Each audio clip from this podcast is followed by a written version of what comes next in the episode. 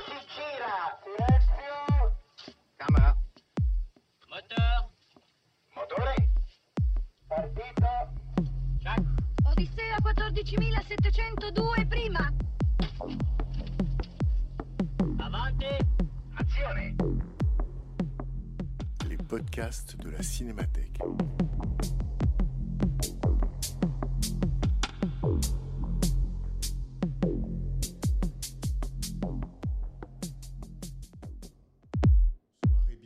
Cinémathèque. Bienvenue en ce début d'année. Euh, Jean-François Roger, directeur de la programmation, et moi-même, ben, nous vous souhaitons non seulement la bienvenue, non seulement la bonne année, mais aussi une bonne année à la Cinémathèque française en 2022. Euh, donc bienvenue. Et pour ce début d'année, on va clore une rétrospective. C'est la rétrospective qui s'appelle Plein les yeux, qui a commencé mi-décembre 2021 et qui se termine ce soir, après une semaine de projection en 70 mm, par la projection exceptionnelle de Once Upon a Time in Hollywood en 70 mm.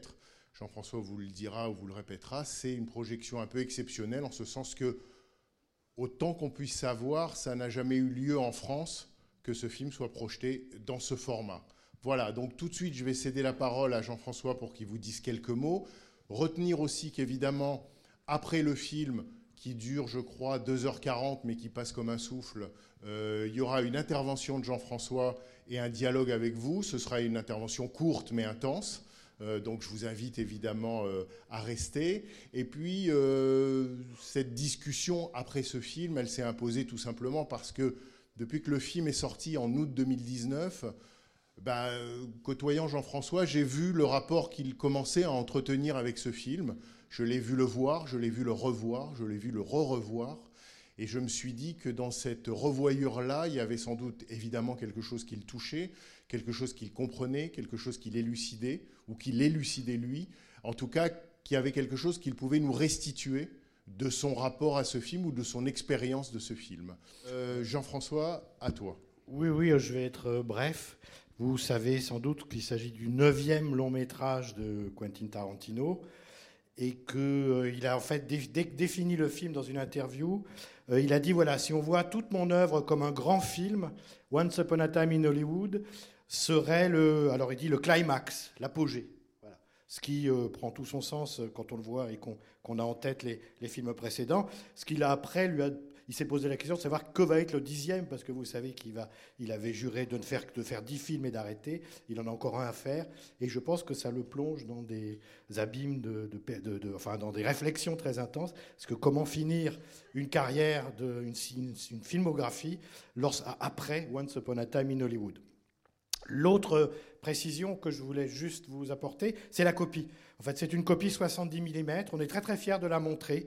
Il me semble que le film n'a pas été montré en 70 mm en France. Il y a eu des copies en 35 mm qui ont été projetées, notamment au Max Linder, mais pas en 70 mm. C'est une copie qui vient de Los Angeles, donc de chez du, distributeur et euh, Son- Sony Columbia, et qu'on a fait venir spécialement pour euh, cette projection. Alors, le film a été tourné en 35 mm. Et euh, Tarantino, avant le, le tournage, euh, s'était posé la question de savoir s'il n'allait pas le tourner en 70 mm. Et il a dit comme le précédent, c'est-à-dire euh, Les Huit Salopards, est un film qui avait été tourné en 70 mm. Et euh, euh, comme il discutait avec son directeur de la photographie, Robert Richardson, euh, il s'est dit c'est pas possible parce que il y a dans, je voudrais faire quelques zooms dans le film et on ne peut pas faire de zoom en tournant en 70 mm. En tout cas, c'est ce qu'expliquait, c'est ce qu'avait expliqué son directeur de la photographie dans, dans divers, différentes interviews. Donc le film est tourné en 35 et il a été gonflé en 70 mm. Mais vous allez voir donc un film, même ceux qui l'ont vu n'auront pas vu ce film-là parce qu'il l'a gonflé, parce que euh, gonfler en, 30 en 70 mm un film en 35, ça veut dire que vous allez avoir un grain, de- vous allez voir davantage le grain de la pellicule. Sans parler de la meilleure définition, etc. Mais c'est surtout le grain de la pellicule et ça permet de se rapprocher encore davantage de ce qu'était la pellicule dans les années 60 euh, dans les années 50 et les années 60. Et vous savez que le film, l'action, vous savez ou vous ne savez pas si vous découvrez le film ce soir, que l'action du film se situe en 1969. Voilà, Euh, j'en ai trop dit, on papotera un peu après la projection. Merci beaucoup.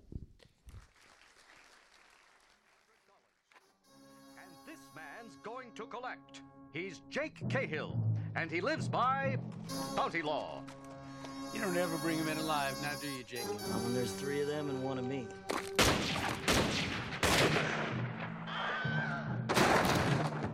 What are you looking at, bounty killer? Looking at an ugly owl who's about to get his jaw busted. Amateurs try and take men in alive. Amateurs usually don't make it. Whether you're dead or alive, you're just a dollar sign to Jake Cahill on Bounty Law. Thursdays at 8.30, only on NBC. Euh, ça vous a plu? Bon. Euh, euh, bon, juste un petit mot personnel, mais je ne serai pas très personnel, mais je l'ai vu une vingtaine de fois. Voilà. Euh, alors c'est toujours euh, compliqué de, de, de, se demander pourquoi on voit les films. C'est encore plus compliqué de se demander pourquoi on les voit 20 fois. C'est-à-dire qu'au bout d'un certain nombre de visions, c'est évidemment plus les choses nouvelles qu'on trouve, et il y en a toujours, il y a toujours des, détails, des choses qu'on trouve qu'on n'avait pas remarquées lors des précédentes visions. Mais il y a aussi peut-être encore autre chose de plus profond, qui est que c'est peut-être un film dans lequel j'aurais aimé habiter. Voilà, j'aurais aimé traîner avec les, les deux personnages. Euh, c'est un film qui se situe à une époque qui est celle de l'enfance du réalisateur, Tarantino. Il avait 6 ans en 1969, et ça correspond aussi à peu près à, mon enfance. Euh, voilà, les séries télévisées, euh, le cinéma, etc., qu'on commence à, quoi on commence un peu à s'intéresser, mais comme un enfant. Euh, ces bruits, la publicité, ce qu'on entend à la radio, etc. Donc il y a, quelque chose qui fait que peut-être, je trouve, c'est le film de Tarantino le plus émouvant et peut-être celui auquel on peut adhérer à 100%. Je dois avouer que je n'ai pas adhéré à tous les films de Tarantino et pas à 100%, en tout cas pas toujours totalement. Mais celui-là, on peut, on peut, on, y adhère à 100, voire à 200%, parce que je crois qu'il a mis quelque chose de très intime dedans, de très personnel. Euh, c'est pas seulement son goût pour le cinéma, qui n'est qu'une partie de ce qu'il est, euh, qu'on trouve dans ses films. C'est pas seulement des collages pop ou néo-pop, comme il en a fait beaucoup dans ses films précédents. Là, on est dans quelque chose qui est euh, de, l'ordre de l'intime, de du retour sur soi, euh, de la nostalgie, mais c'est la nostalgie de l'enfance. Et ce que montre le film, euh, c'est que quand on est nostalgique de son enfance, euh, on est nostalgique de rien d'autre que de son enfance. C'est-à-dire que c'est une nostalgie sans objet. Pourquoi? Parce que, contrairement à ce que certains critiques ont dit, la, période décrite n'est pas un âge d'or du cinéma américain. C'est même une période extrêmement creuse, extrêmement déprimante, euh, où l'industrie hollywoodienne est en déclin, euh, où, on, tourne beaucoup de films inutiles. Euh, et d'ailleurs, tous les films dont on parle dans le film, La Grande Évasion, Mattel me règle ce compte, etc., c'est pas des chefs-d'œuvre, c'est pas des très bons films. Tous les films dont on voit des affiches euh, dans les rues de Los Angeles, euh, dans le film, ce sont des films qui ont été pour la plupart oubliés et à juste titre. C'est-à-dire que on, est là dans quelque chose de, très juste, c'est que la, la, nostalgie de son enfance est une nostalgie qui n'a pas d'objet, sauf sa propre enfance, sauf euh, on, a, eu six ans en 1969. Bon. Ça, c'est peut-être la, première chose qu'on peut dire. Alors, ce qui est beau dans le film, je trouve, euh, enfin, on discutera après, hein, vous n'êtes peut-être pas d'accord, c'est euh, que se trouve euh, réalisé à un état presque parfait, je dirais, les trois tendances du cinéma Tarantino. Les trois. C'est-à-dire que c'est un cinéma très distancié, voire brechtien, euh, où euh, de temps en temps, on vous rappelle qu'on est dans une représentation. C'est un cinéma évidemment qui doit beaucoup au pop art, c'est un peu un cinéma néo-pop, c'est-à-dire on prend des objets euh, qui sont des objets euh, qui ne sont pas, pas ennoblis par la culture, des objets de la culture populaire, et on les extirpe et on les met dans l'image comme des collages, comme des vignettes. On peut penser à Liechtenstein, par exemple, qui prenait des, des, des images de bande dessinée, enfin, qui, et, qui, donc, il y a, y a cette dimension-là chez, chez.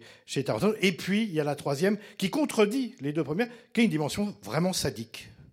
Je crois que si vous, Enfin, vous avez vu la scène finale, il y a quelque chose de véritablement sadique chez lui, il y a un rapport à la violence qui est euh, sadique au sens où cette violence, c'est aussi une jouissance.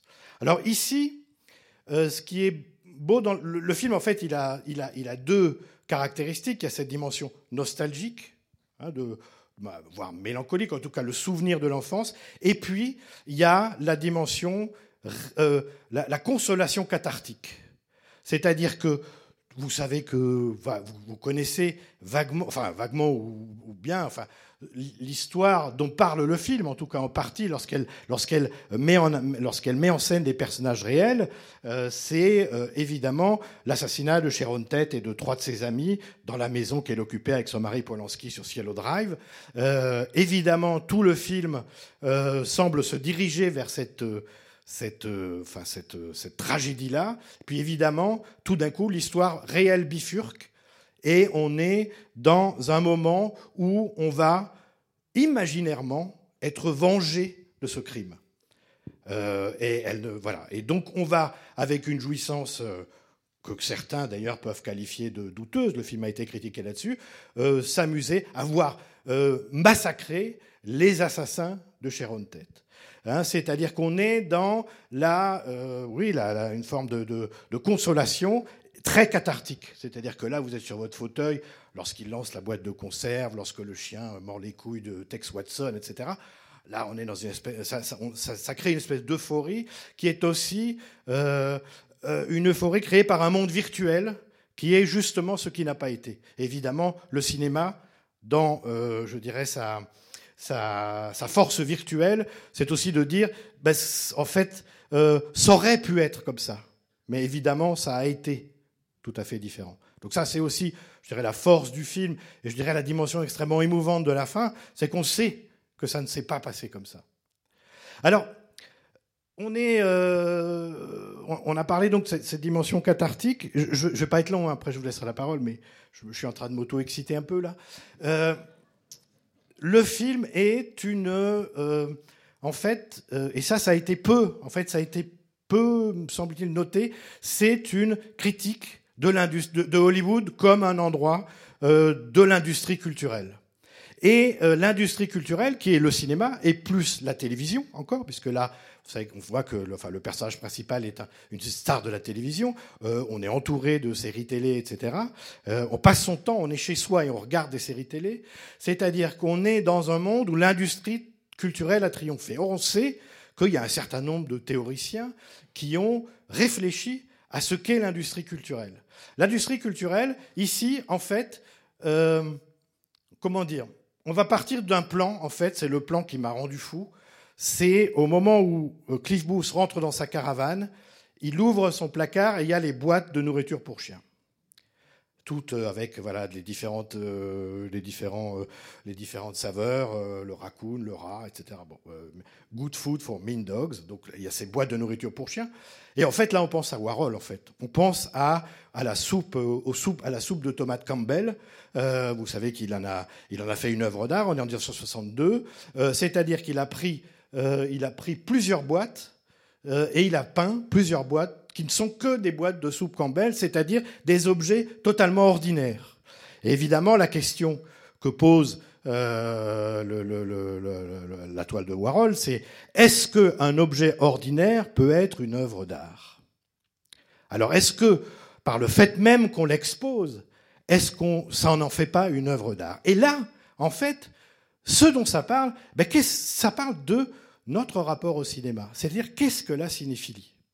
La cinéphilie, c'est la volonté d'ennoblir euh, un, c'est la volonté d'ennoblir quelque chose qui, à l'origine, n'est pas noble du tout, qui est en fait, et notamment, je parle là, on est dans, on parle d'Hollywood, on parle du cinéma hollywoodien, et on parle d'un endroit où on fabrique des produits à la chaîne.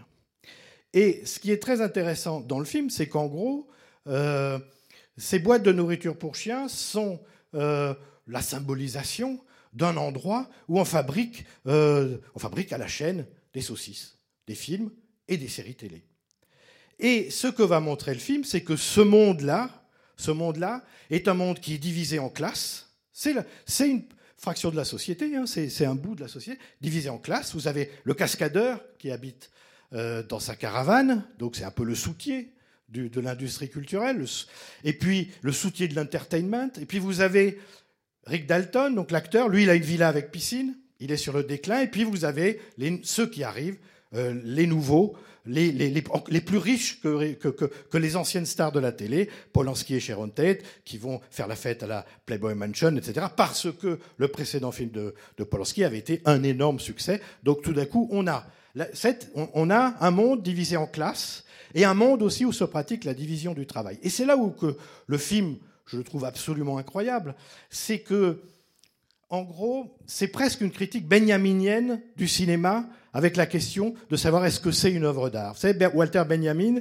euh, le philosophe, a écrit un article qui s'appelle L'œuvre d'art à l'époque de sa reproduction mécanisée. Où en fait, il disait, à partir du moment où on reproduit mécaniquement une œuvre, euh, celle-ci cesse d'être de l'art, ou en tout cas perd euh, une partie euh, de ses vertus, qui relevait d'abord, il disait, l'art c'est le ik and nunc, c'est ici et maintenant. Il disait, c'est un rituel. Voilà, il y a une dimension rituelle dans l'œuvre d'art. Et, à partir du moment où on reproduit cette œuvre, cette dimension rituelle disparaît. Et non seulement à partir du moment où on la reproduit, mais à partir du moment où la reproduction elle-même est considérée comme euh, le système de l'art, le système, enfin un nouveau système de, production artistique. Et évidemment, il parlait de la photographie et puis surtout du cinéma. Et pas de la télévision, parce qu'il a écrit ça en 1936, mais c'est une critique qui va être reprise et développée par les théoriciens de l'école de Francfort, etc. Et je trouve que, de façon incroyable, c'est un film qui parle de ça. Et il y a, dans, ce, dans, ce, dans, ce, dans ce texte, il explique à un moment donné la différence entre l'acteur de théâtre et l'acteur de cinéma. Et il dit l'acteur de, de, théâtre est tout d'une pièce. Il est là devant vous pendant une heure, il doit jouer et vous êtes là. Si vous n'êtes pas là, évidemment, l'œuvre n'existe pas. L'acteur de cinéma, il est partout. Et non seulement il est partout, mais à cause du découpage et du montage, il est découpé. Il n'est plus tout d'une pièce. Et donc, euh, et là, Benjamin parle de, il parle de, de parlant de l'acteur de cinéma, c'est une création montable. Et bien là, on a une création montable. On a deux acteurs qui, ne font qu'un personnage quand, ils sont dans un film. Vous avez celui qui est là pour les scènes de dialogue et celui, le cascadeur, qui est là pour les scènes de bagarre. Donc cette dichotomie, euh, c'est quelque, quelque, chose qui relève véritablement de la critique, euh, qui rappelle en tout cas une des critiques qui a été faite aux industries culturelles. Il y en a eu d'autres, parce qu'évidemment la cinéphilie, c'est quelque chose qui va essayer de nier cette dimension, euh, qui va essayer de nier euh, cette critique euh, de la reproduction mécanisée. C'est-à-dire que pour Benjamin, en gros, l'œuvre d'art, elle a une aura. Et la reproduction lui fait disparaître cette aura. Mais quand vous regardez l'histoire du cinéma ou l'histoire des images animées, vous avez le cinéma, la télévision, puis il y a eu après d'autres formes, hein, les jeux vidéo, etc. Et à chaque fois, alors là, c'est une, une, opinion toute personnelle, mais je pense que le film parle de ça. À chaque fois, euh, euh, une nouvelle technique restitue l'aura de la technique précédente, restitue de l'aura à la technique précédente, qui tout d'un coup se retrouve, euh, je dirais, qualifiée, sauf qualifiée comme expression artistique, alors que parce que une nouvelle technologie va, elle, ne pas pouvoir être qualifiée de thème, de telle, jusqu'à euh, la prochaine. Euh, ça rappelle euh, un, texte très célèbre de Adorno et Horkheimer qui disait avec la télévision, si ça se trouve, bientôt, les frères Warner, vous savez, les, les dirigeants des studios Warner, vont passer pour les derniers représentants de la culture classique. Et, et Adorno rajoute, et d'ailleurs, ça leur plairait sûrement pas. Eh bien, c'est ça l'histoire de la cinéphilie, l'histoire d'un rapport au cinéma qui, je trouve, est, génialement euh, mis en scène dans le film de, Tarantino. C'est ce rapport-là, c'est-à-dire que euh, est-ce qu'on peut, à l'intérieur euh, d'une fabrique industrielle d'objets, comment dire, d'objets condamnés à l'obsolescence, vous avez remarqué que la première scène, celle qui se passe dans le, restaurant, c'est une scène où l'agent joué par euh, Al Pacino, explique à Rick Dalton qu'il est un produit en voie d'obsolescence. tu es un produit industriel, mais tu, ne sers bientôt plus à rien, donc on va t'utiliser, tu vas devenir un méchant dans les séries puis tu vas disparaître, tu vas être remplacé par un autre. Donc dès cette scène, on sait qu'on est dans cette vision critique de l'industrie culturelle et, euh, je dirais, du cinéma hollywoodien. En plus, encore une fois, euh, tout ça représente dans une période où le cinéma euh, hollywoodien traverse une crise très très profonde. Il va falloir quelques années euh, pour qu'il se remette avec d'autres, à la fois d'autres cinéastes et aussi d'autres techniques et, d'autres producteurs à redevenir intéressant. Donc là, c'est pas du tout un âge d'or dont on nous envoie, dont on nous vend la nostalgie. Hein, c'est quelque chose d'autre. Voilà, euh, j'ai oublié plein de trucs, mais ça va me revenir. Euh, mais peut-être je vais laisser la parole à, la salle.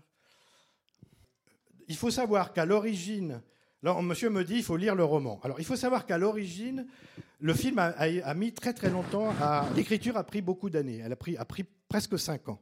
À l'origine, Tarantino ne voulait pas faire écrire un scénario, mais il voulait écrire un roman. Euh, et puis donc il a écrit trois chapitres et petit à petit c'est devenu le scénario, euh, scénario du film. Ensuite, après la réalisation du film, Tarantino s'est remis à la rédaction d'un roman qu'on a appelé novélisation. Novélisation, c'est le terme pour dire qu'on on, euh, qui c'est parfois on transforme un film en, roman, c'est euh, voilà, c'est un peu un produit. La plupart des novélisations sont des produits dérivés des films. Et donc le roman est intéressant parce que c'est encore une uchronie un peu différente. C'est-à-dire qu'il se passe dans le roman euh, des choses qui ne se passent pas dans le film et qui sont même contradictoires avec des péripéties qui sont dans le film. Le roman est très très intéressant et passionnant. Mais bon, voilà. Oui, enfin c'est plutôt le, livre qui a une autre dimension par rapport au film, puisque le livre a été écrit après le film.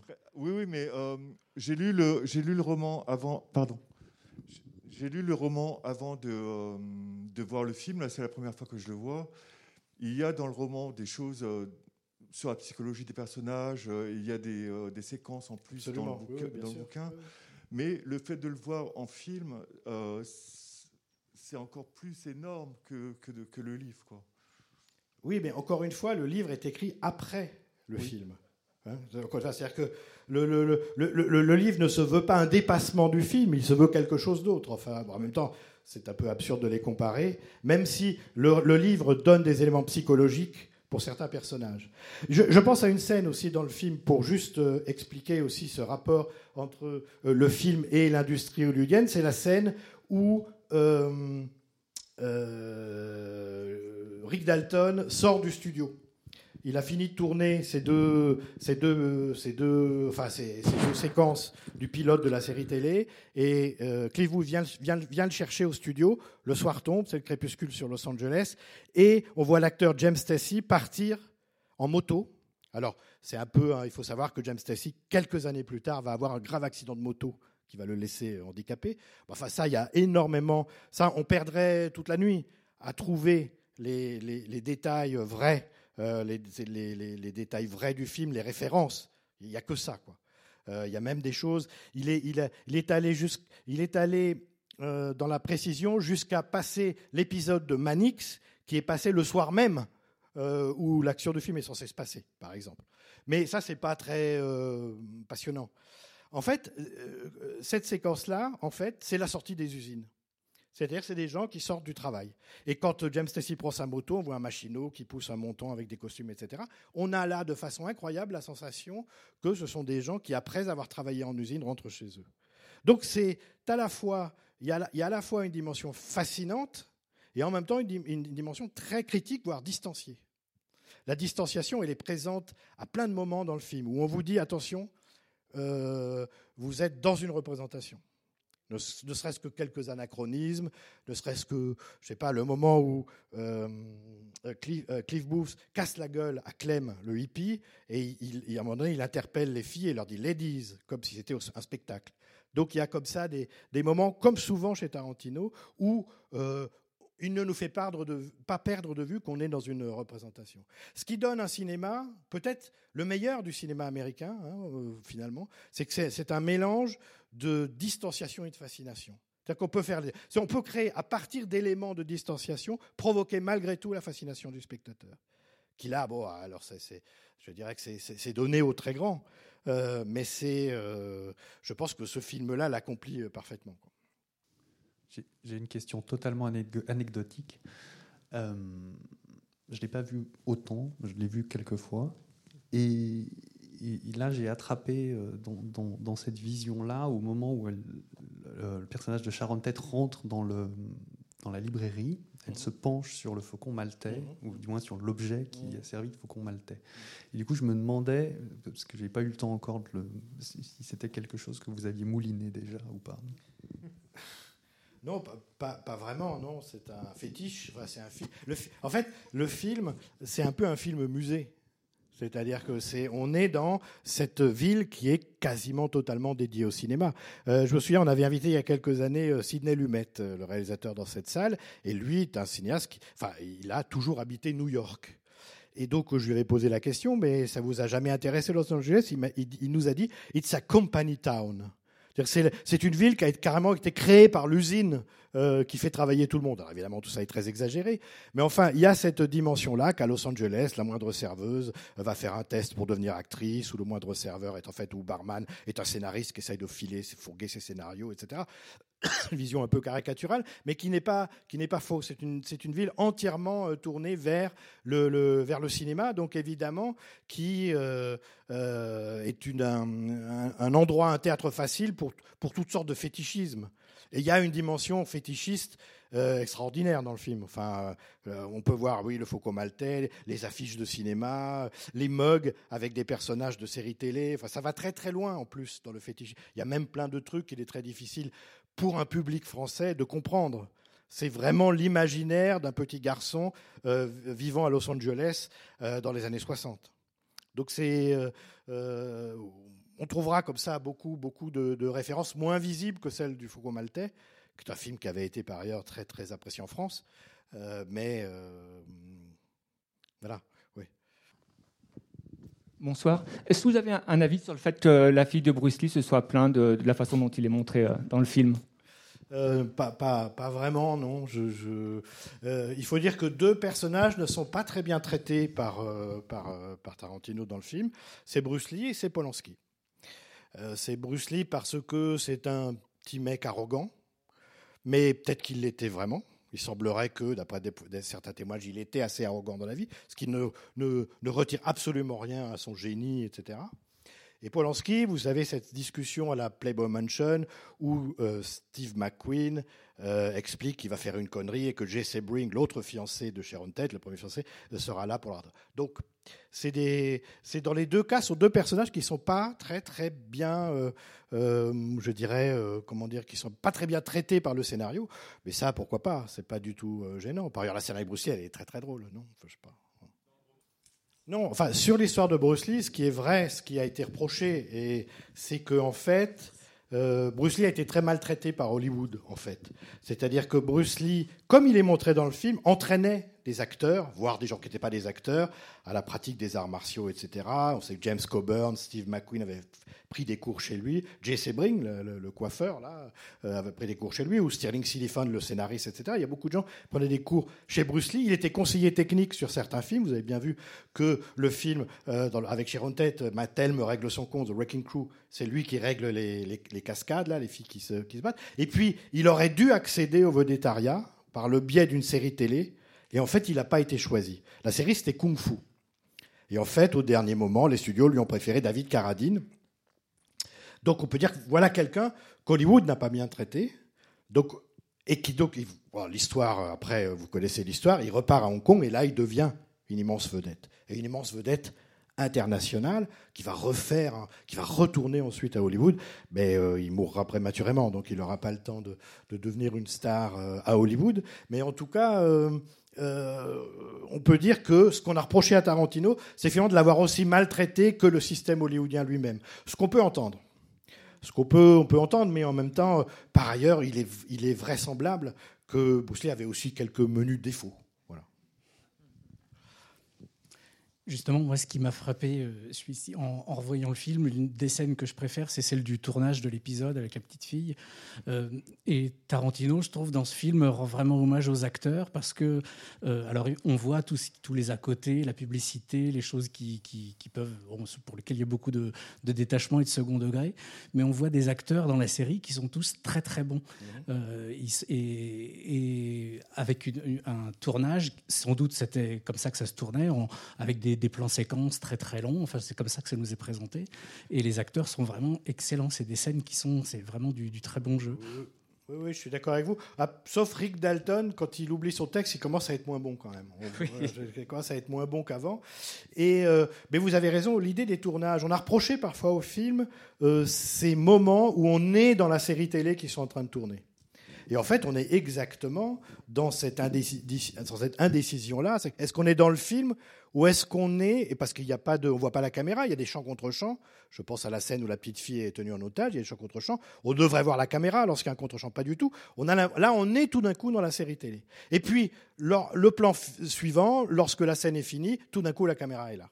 Et donc, il y a toujours ce côté, euh, je vais vous euh, plonger dans la catharsis, et puis, à un moment donné, je vais vous montrer que tout ça n'est qu'une représentation. Et ça, c'est très, très bien, je trouve, c'est très bien réussi dans le film. Et je, pense que ça explique ces moments où tout d'un coup, on est dans cette série télé. Il avait hésité à un moment donné, Tarantino, à tourner les séquences du Ranch Lancer donc, en 70 mm, au moins celle-là. Finalement, il, a quand même laissé tomber. Bonsoir. Bon, C'est la, douzième fois que je voyais le film. Je suis un peu en dessous, mais euh, je voulais vous interroger sur le- Vous parliez de la critique de, de Hollywood, mais plutôt de l'époque qui est représentée dans le film. Qu'est-ce que vous pensez de ceux qui ont interprété le film comme euh, un regard contemporain de, enfin, en tout cas, des rapprochements que Tarantino ferait entre le Hollywood- de l'époque et le Hollywood d'aujourd'hui?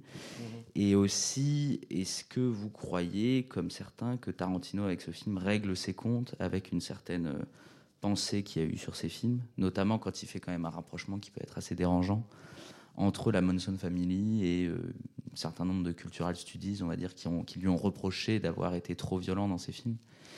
Et euh, enfin, je, je finis C'est plutôt les cultural studies qui font des rapprochements. oui, c'est ça, c'est ça, pardon. Ouais, Enfin, mais qui du coup aujourd'hui le font. Et euh, enfin, et, et en, en fait, ça, le, le film me fait de plus en plus penser à un, à un film. Et je sais pas si Tarantino l'aime. Ça me fait penser à Ténèbres en fait de Dario Argento. Euh, bizarrement, pour deux raisons. D'abord parce que c'est chacun de leur côté un peu une forme de retour aux sources. Dario Argento revient au giallo avec Ténèbres après l'avoir un peu abandonné. Et euh, Tarantino lui revient au body movie, revient à Los Angeles après avoir fait des films où il s'était éloigné de cette, de cette ville-là. Et ces deux films assez hargneux, en fait, euh, euh, la dimension sadique, assez hargneux avec leur, leur, leur critique, avec ceux qui les ont attaqués et notamment sur leur violence. Puisque dans Ténèbres, à la fin, le, le- le- on découvre que. Bon, bref. C'est le- critique puritain à l'assassin, c'est ça Voilà. Ouais, c'est Euh, voilà. Bon, bref, je, je- je me suis, j'ai- j'ai divagué aussi. Non, non, mais c'est c'est sans, sans doute. Euh, je ne sais pas s'il s'attaque. euh, je ne sais pas à qui s'attaque vraiment dans le film, mais ce que vous dites sur le côté, je pense que le Hollywood, euh, les dim- la dimension contemporaine du film, on la trouve surtout dans certains anachronismes, mais des petits anachronismes. Euh, Il y a des moments, par exemple, où prenez l'exemple des extraits de Bounty, euh, Bounty- euh, la, série télé dont Rick Dalton est le héros et qui est calqué sur Au nom de la loi, hein, la série qui a lancé Steve McQueen. Vous avez à un moment donné un plan où il descend cinq personnes d'un coup. Dans une série télé américaine de 1958, il n'y a pas un plan comme ça. Vous avez cinq. Ça, ça vient du western italien. C'est-à-dire que c'est là où le film est, très beau, c'est que ce n'est pas Los Angeles telle qu'elle était en 1960, c'est Los Angeles telle que j'aurais voulu qu'elle soit. euh, après avoir vu tous les films. Et donc ça, c'est parce que c'est assez subtil. Il y a comme ça quelques moments purement anachroniques qui sont une manière pour Tarantino euh, de faire intervenir, sinon du contemporain, du moins sa propre biographie, mais ultérieure. Quoi, voilà. Et donc ça, je trouve ça aussi euh, assez, euh, assez fin dans le film, en fait, parce qu'on peut ne pas le voir, on peut se planter, on peut se tromper. Euh, c'est vrai que c'est un film qu'on peut apprécier sans rien connaître, sans, connaître en détail l'histoire de la télévision et du cinéma américain de l'époque. Mais c'est un film qui, évidemment, euh, quand on connaît un peu cette histoire-là, euh, c'est un film où on a un plaisir encore plus redoublé. C'est aussi un film qui donne envie de connaître cette histoire-là. Bonsoir. Alors oui, moi j'avais une. Ça fait quelques fois que je le vois moi aussi, donc du coup j'ai commencé à remarquer ici un peu une. Enfin, je, remarque que le personnage de DiCaprio, c'est un peu un personnage du coup, un, avatar de Tarantino, je trouve, et celui de un avatar, ouais, un, peu un personnage analogue à Tarantino, et euh, celui de Clint Booth, en fait, je trouvais que c'était un peu son rapport au cinéma en fait, c'est-à-dire que c'est un personnage qui vit euh, dans un drive-in en fait et qui est le personnage cool tout ça. Et je trouvais en fait vu que c'est le neuvième film de Tarantino c'est un peu c'est euh, en, en- vu qu'il va à l'hôpital Clint Booth comme ça si on le pense comme euh, un peu le rapport à la cinéphilie de Tarantino il lui dit Ah, on se reverra tout ça. Il lui dit non mais euh, va va voir ta femme, tout ça, et c'est un peu, euh, un peu le début de ses adieux en fait au cinéma, lui qui veut se reconvertir un peu au théâtre, au- dans, dans la littérature comme il l'a fait maintenant. Est-ce qu'on peut le voir un peu comme ça, euh, ce personnage de, de Clint En fait, euh, je suis pas vraiment d'accord avec vous là-dessus. Bon, je- la psychologie, c'est pas très, c'est rarement passionnant au cinéma. Enfin, ça dépend chez qui, mais, mais euh, là, vous avez quand même un bipolaire et un psychopathe. Si vous voulez décrire les deux personnages, vous avez quand même Leonardo DiCaprio, euh, c'est un déprimé, quoi. C'est un dépressif. euh, Enfin, et la scène magnifique dans la dans la dans la roulotte, où il, il- et qui a été improvisée sur le tournage, qui arrive assez peu dans le cinéma de Tarantino, improvisé par DiCaprio. Bon, alors vous avez le parfait exemple du du bipolaire dépressif, et l'autre, mais il est effrayant. C'est un psychopathe. C'est quelqu'un qui tue comme il respire. Euh, c'est quelqu'un qu'en plus capable. Et quand on lit d'ailleurs le livre qui a été euh, publié euh, après le film, Tarantino en rajoute sur ce côté-là. C'est un type qui a tué plein de gens en fait, euh, en fait, euh, Cliff Booth, notamment à la guerre. Et je pense qu'un des modèles de Cliff Booth, c'est Audie Murphy, cet acteur star de Universal dans les années 50, qui était en fait le GI le plus décoré de la Seconde Guerre mondiale et qui avait tué 242 Allemands. Donc voilà un type qui fait du cinéma où on fait semblant de tuer des gens parce qu'il a vraiment tué des gens. Voilà. Audie Murphy, qui d'ailleurs est cité au début, puisque Cliff Booth traite euh, Leonardo DiCaprio d'Audie Murphy, ou le contraire, je ne sais plus. Ah Oui, c'est ça. Euh, eh ben c'est, euh, ça, ça pourrait être une référence lointaine du personnage de Cliff Booth. Il y en a d'autres. Hein. Lorsqu'on a interrogé Tarantino sur mais qu'est-ce que c'est que ce, cet acteur qui se balade avec son cascadeur, en fait, euh, il connaissait un acteur, il n'a pas voulu dire le nom dans les interviews, qui était tout le temps accompagné de son cascadeur, qui était un ami et qui faisait tout pour lui, euh, qui, à partir du moment où l'acteur dont il doublait les, séquences violentes était content, bah, il était content aussi. Donc il, serait parti de personnages réels, mais dont il n'a jamais voulu euh, dire le nom. Oui, bonjour. Moi, c'était, je voulais vous poser une question du coup parce que vous avez dit que vous trouviez que l'année 69 n'était pas exceptionnelle en termes de cinéma.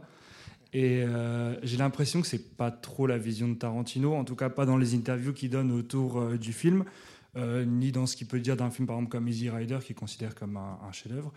Et euh, Mais là, il n'y a pas d'a- d'affiche d'Easy Rider. Là. Vous avez remarqué, c'est plutôt la production des studios finissants. Non, mais par exemple, vous avez parlé de La Grande Évasion aussi. Ouais. Et je sais que c'est un film que Tarantino classe dans son top 10 du South End Sound, donc il considère comme un des 10 plus grands films de l'histoire du cinéma. Et en plus de ça, on voit qu'il y a un vrai regret chez le personnage de DiCaprio de ne pas avoir joué dans ce film, de ne pas avoir eu le, le rôle de, de Steve McQueen. Donc euh, j'ai l'impression que c'est peut-être un peu plus nuancé euh, que ça chez Tarantino en tout cas. Bon, il a reconnu- bah, bah, mettons à part la grande évasion avec lequel euh, bon, je suis pas d'accord avec lui. Enfin, en tout cas, euh, il a, bon, tant mieux s'il aime beaucoup le film. Mais euh, la plupart des films dont on voit les affiches, le film dans lequel a joué Sharon Tate avec Dean Martin, c'est quand même des produits, euh, c'est pas, c'est pas bon du tout. Et ça, il a reconnu Tarantino. Il a dit oui, c'est vrai que c'est pas la plus grande période d'Hollywood là-dessus. Et c'est vrai que d'ailleurs, il vaut mieux aller faire des westerns en Italie parce que c'est plus intéressant que d'en faire, de faire des westerns produits par les studios. Après, deux ans plus tôt, on est en 69, deux ans plus tôt, un film casse la baraque, c'est Bonnie and Clyde. C'est-à-dire que quelque chose de nouveau va arriver, mais là, on est. Ce qui est très beau dans le film, euh, dans l'histoire du personnage euh, de, euh, Rick Dalton, c'est qu'en fait, il y a dans le film une mélancolie de l'échec. C'est-à-dire que tout ce qu'il fait, il le fait trop tard.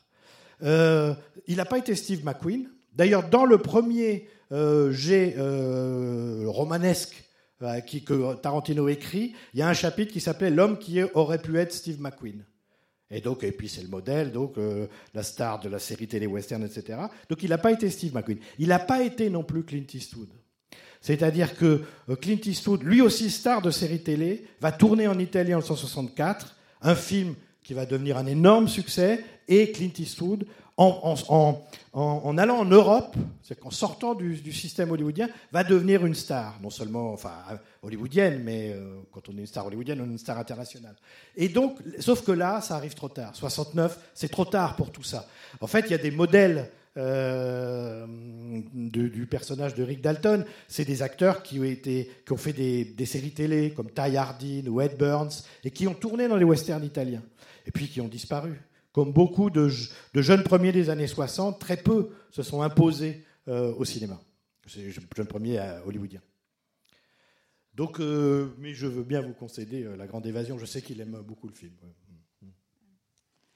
Euh, bonjour. Moi, c'est plutôt une, une remarque que je voulais faire.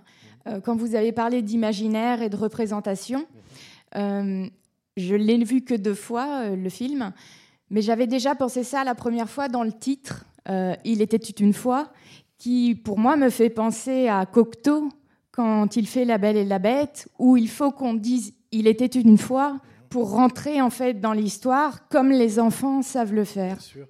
Et vous savez à quel moment on rentre dans l'imaginaire? C'est au moment où on, fume la cigarette de LSD. C'est-à-dire qu'à partir de ce moment-là, tout ce qui va arriver, euh, on sait ce qui est arrivé. Sauf que tout ce qui va arriver, ça ne sera pas ce qui est vraiment arrivé. C'est-à-dire qu'on ne sait pas si finalement, toute la dernière partie, c'est pas un trip, l'acide, euh, voilà, vécu par les personnages, où ils cassent la gueule à trois hippies, avec des guillemets, parce que euh, on peut discuter de ça, on peut discuter si on peut qualifier les membres de la famille Manson de hippies. Parce qu'en général, les hippies tuaient pas les gens, mais bon, euh, bref. En tout cas, c'est le. Il était une fois, ça commence au moment, c'est la hippie girl 50 cents, la cigarette de LSD. Et là, tout d'un coup, le film, on peut, on peut, on peut penser qu'on bifurque de la réalité pour un trip. Et après, bon, tout le cinéma est un trip, mais là, c'est précisément situé, je trouve. Enfin, en tout cas, c'est une hypothèse qu'on peut émettre euh, sans trop pouvoir se tromper. Euh, bonsoir, Euh, c'est la deuxième fois que je vois le film. La première fois, j'étais plutôt mitigé, j'étais pas contre. hein. Et, là, à vrai dire, je suis effectivement, je, suis- fasciné. Euh, donc, on est à la Cinémathèque et euh, je pense que mon observation, euh, vous la validerez, je pense, je crois. On est à la Cinémathèque et donc on, voit, on voit beaucoup de films. Et là, celui-ci, Once Upon a Time Hollywood, je ne crois pas dire de bêtises en disant qu'on peut le euh, glisser dans la catégorie des métafilms ou euh, même euh, des, films sur, sur le métacinéma à la limite. Donc il y, a- eu quand même pas mal de grands, grands, grands films, des, ce qu'on appelle des chefs-d'œuvre. On, peut en citer 4, 5, 6. hein, euh, Billy Wilder, Sunset Boulevard, Le Mépris, Godard, Truffaut. Moi, bon, enfin mettons quand même celui-là, La Nuit américaine, les deux Minelli, et puis euh, quelques autres encore. Et euh, donc celui-là, euh, ce film est dans cette lignée. Ce qui me fascine le plus, en le voyant aujourd'hui, c'est que je le vois, moi, personnellement, comme un, documentaire à la fois sur le cinéma et un documentaire sur la passion dévorante pour le cinéma. Et là, par rapport aux autres films cités, aux autres métafilms, euh, méta-cinématographiques, celui-ci va quand même, je trouve, très très très très loin. Voilà, c'était juste une, une observation comme ça.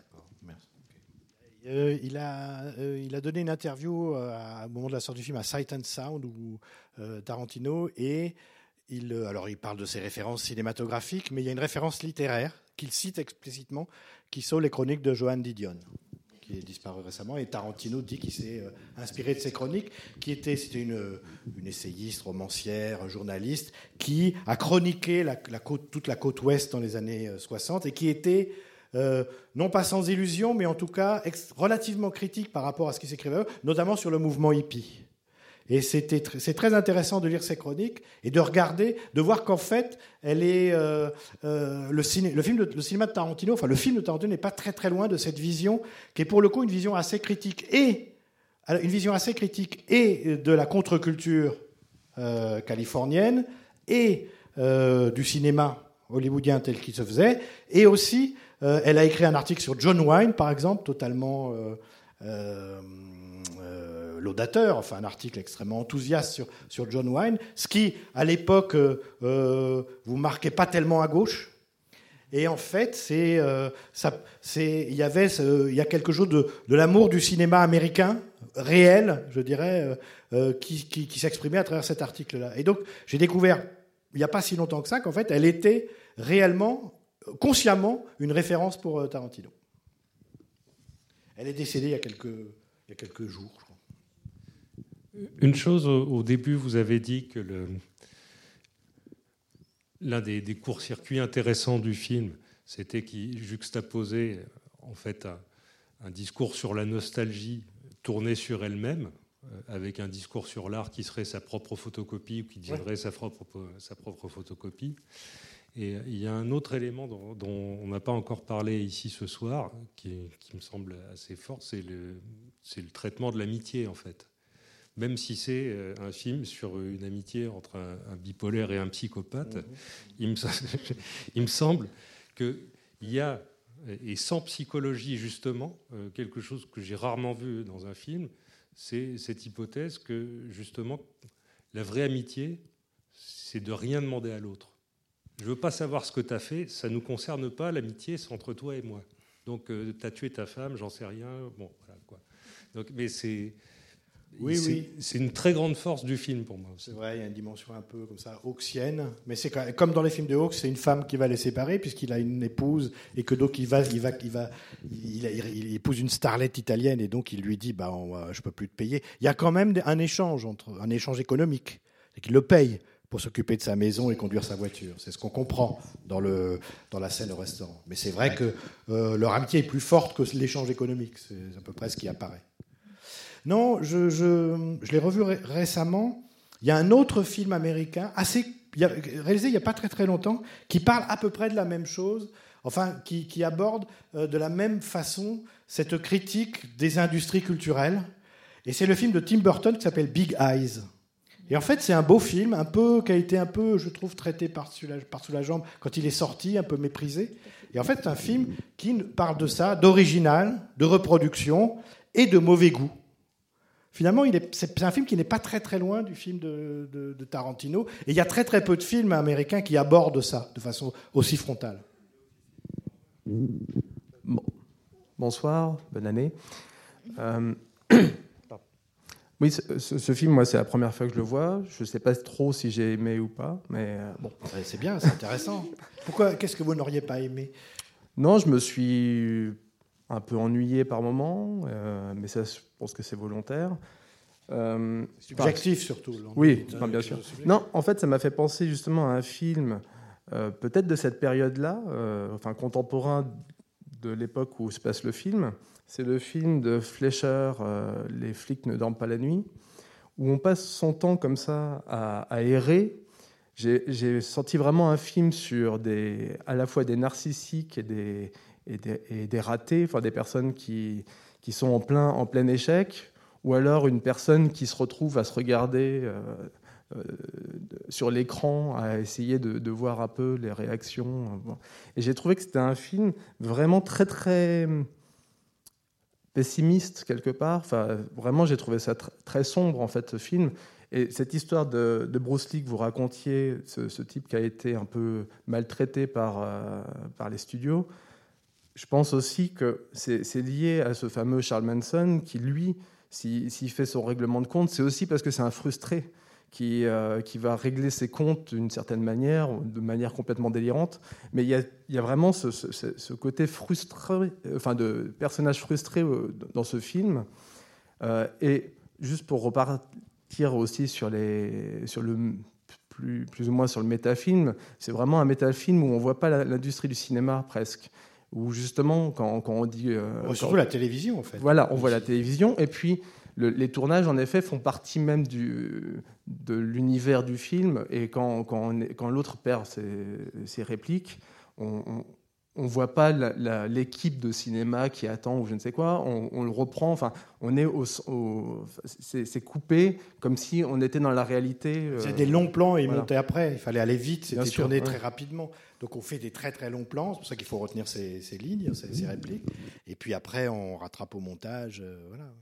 C'était tourné à la chaîne pour le coup, le- la télévision. C'est une dimension euh, euh, encore plus industrielle que le cinéma, de, de, de l'entertainment. Bonsoir. Euh, moi, j'aurais deux questions euh, qui je voudrais vous interroger sur le, à propos du filmage. Euh, justement, il y a une des séquences que vous venez de, mentionner, qui est celle du, du, du tournage de la, de la série télévisée, où il se passe quelque chose de très étrange. C'est que Tarantino, alors qu'il le fait par exemple à d'autres moments, ne réduit pas du tout le ratio, c'est-à-dire qu'il reste sur le, son ratio presque on pourrait dire diégétique. Et surtout, j'ai du, presque du mal à croire que les, les séries de cette époque, euh, fussent-elles de qualité, étaient aussi bien mises en scène que les quelques séquences que nous propose euh, Tarantino à l'intérieur.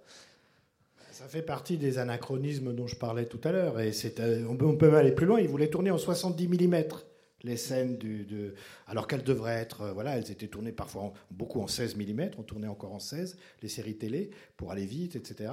Et donc euh, évidemment, là, à un moment donné, il faut prendre le spectateur au piège de la fascination. Parce que ce n'est pas, seulement la dimension critique qui intéresse Tarantino, c'est aussi l'idée que tout ça nous a quand même fascinés et que je peux, en, vous, plongeant dans l'action d'un feuilleton télé, vous vous rendez pas compte, mais c'est pas le bon format. Tout d'un coup, vous êtes et vous êtes pris par ce qui se passe. Oui, mais il, admet presque sa tricherie, puisqu'il il le filme mieux et avec des moyens tout autres que ceux des feuilletons de, l'époque, me, me semble-t-il.